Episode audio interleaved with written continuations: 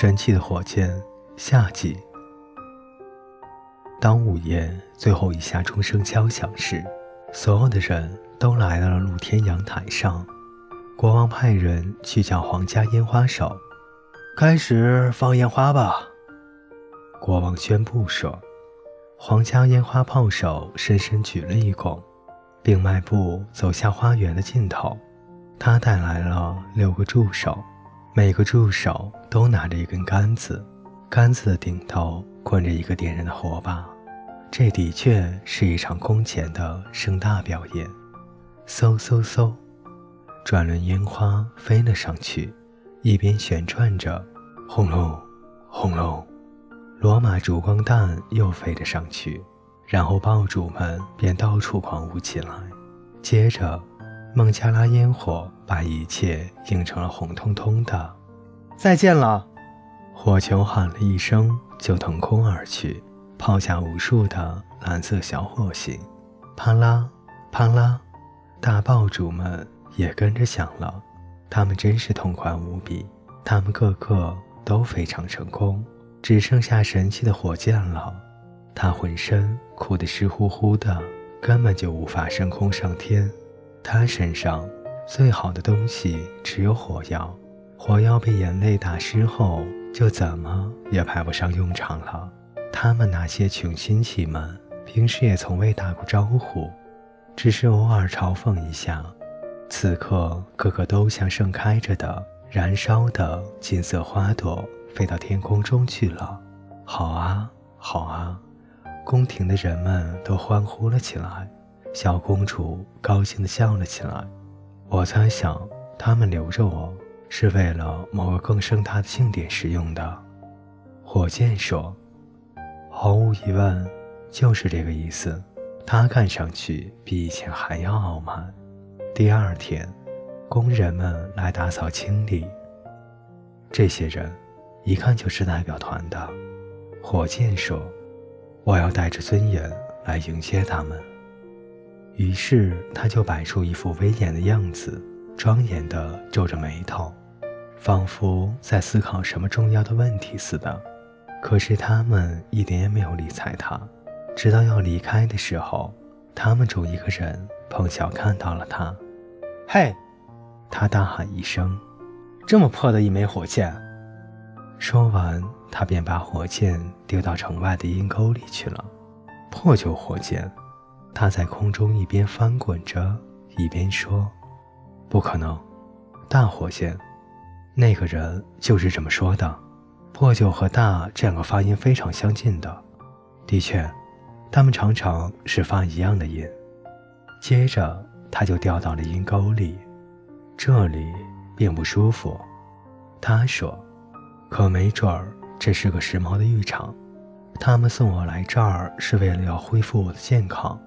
我的神经的确受到了极大伤害，我也需要休息了。”这时，一只小青蛙朝他游了过来。它有一双明亮闪光的宝石眼睛和一件绿色的斑纹外衣。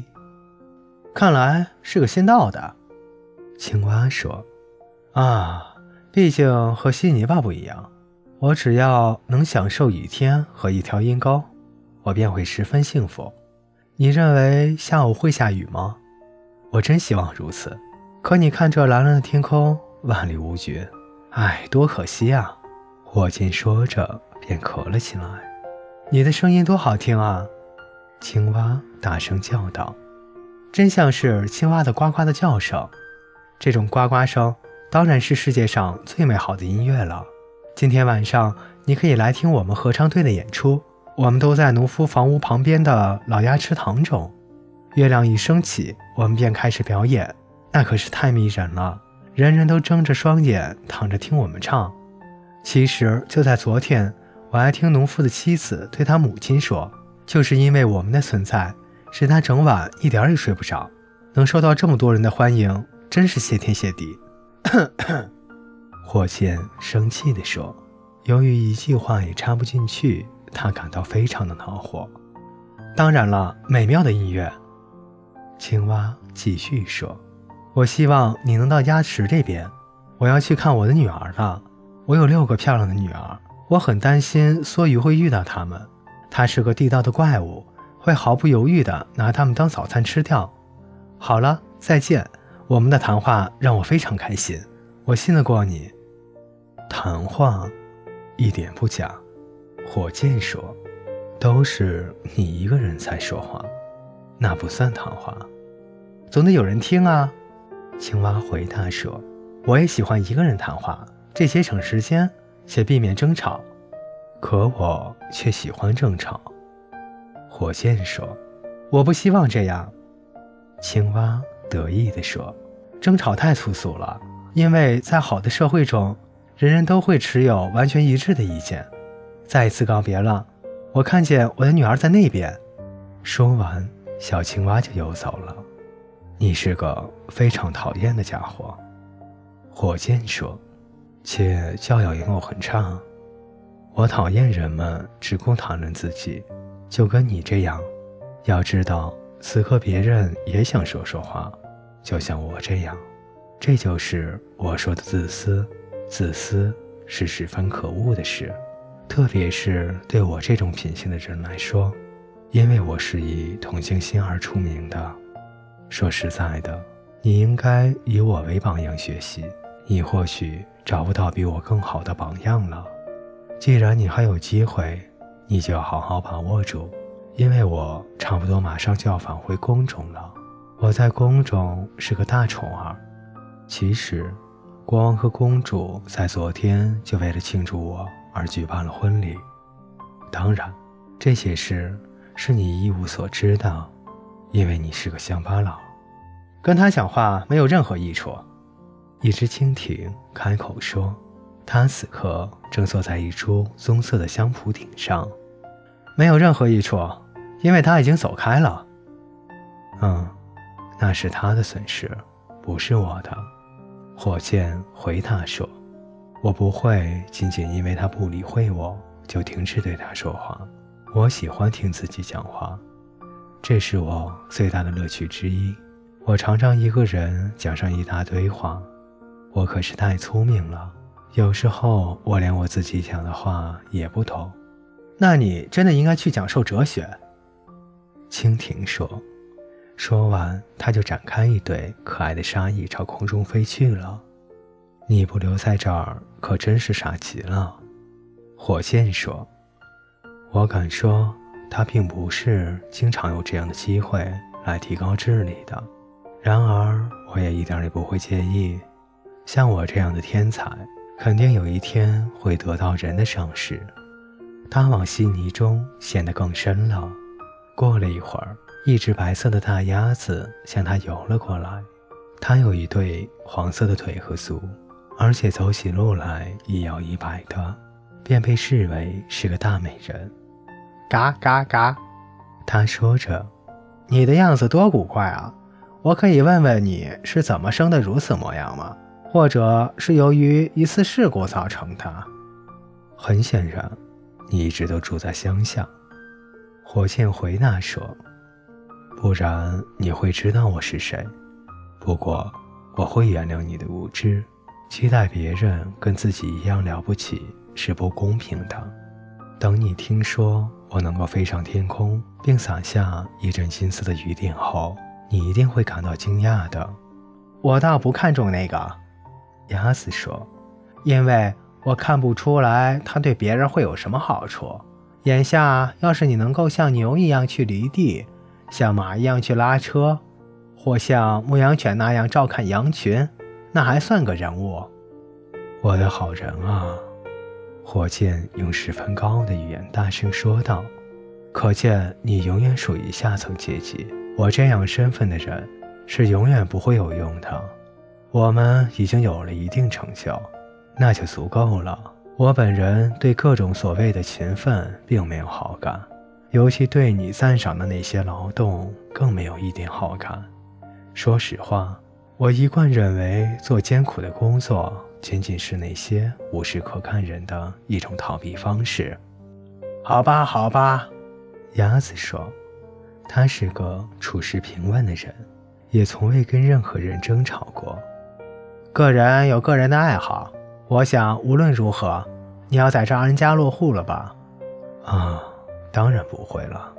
火箭嚷嚷道：“我只是个过路人，一位有名望的客人。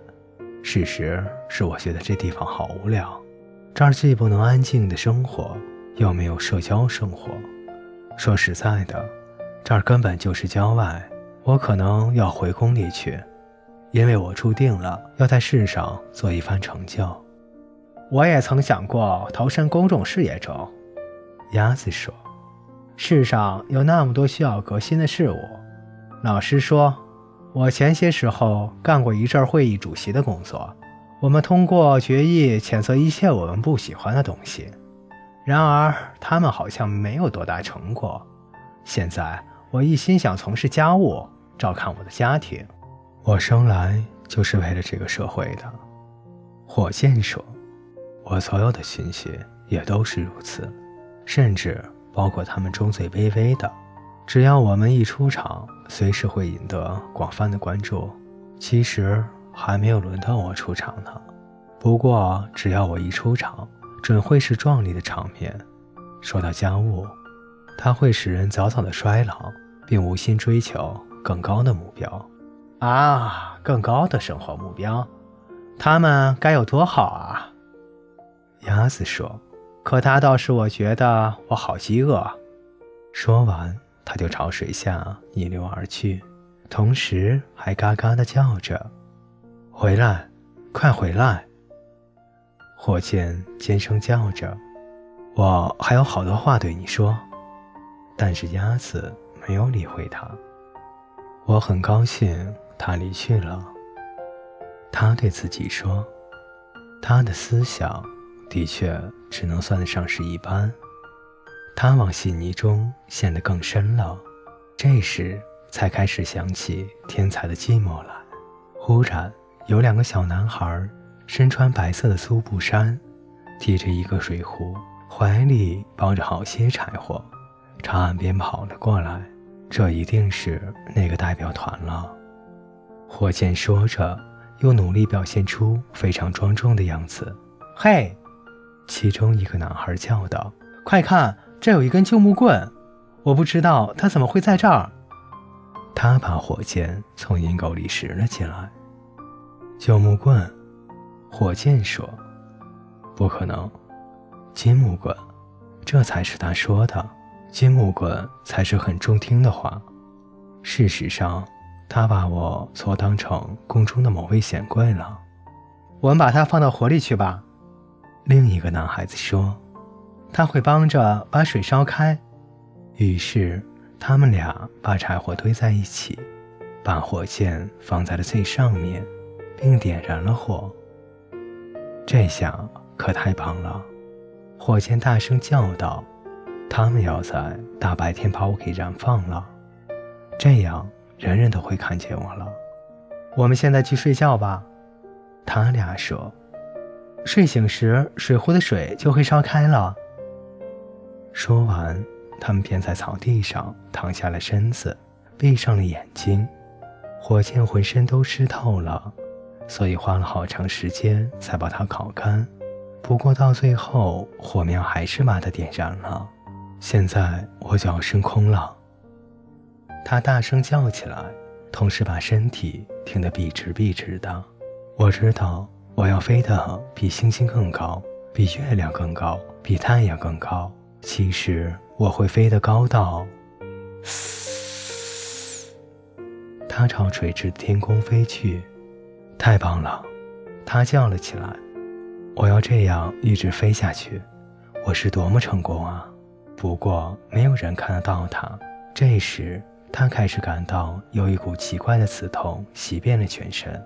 现在。我就要爆炸了，他大声喊道：“我要点燃这个世界，我要声威大振，让所有人在这一年里都谈论不到别的事情。”的确，他真的爆炸了，呼呼，火要爆炸了，这是千真万确的。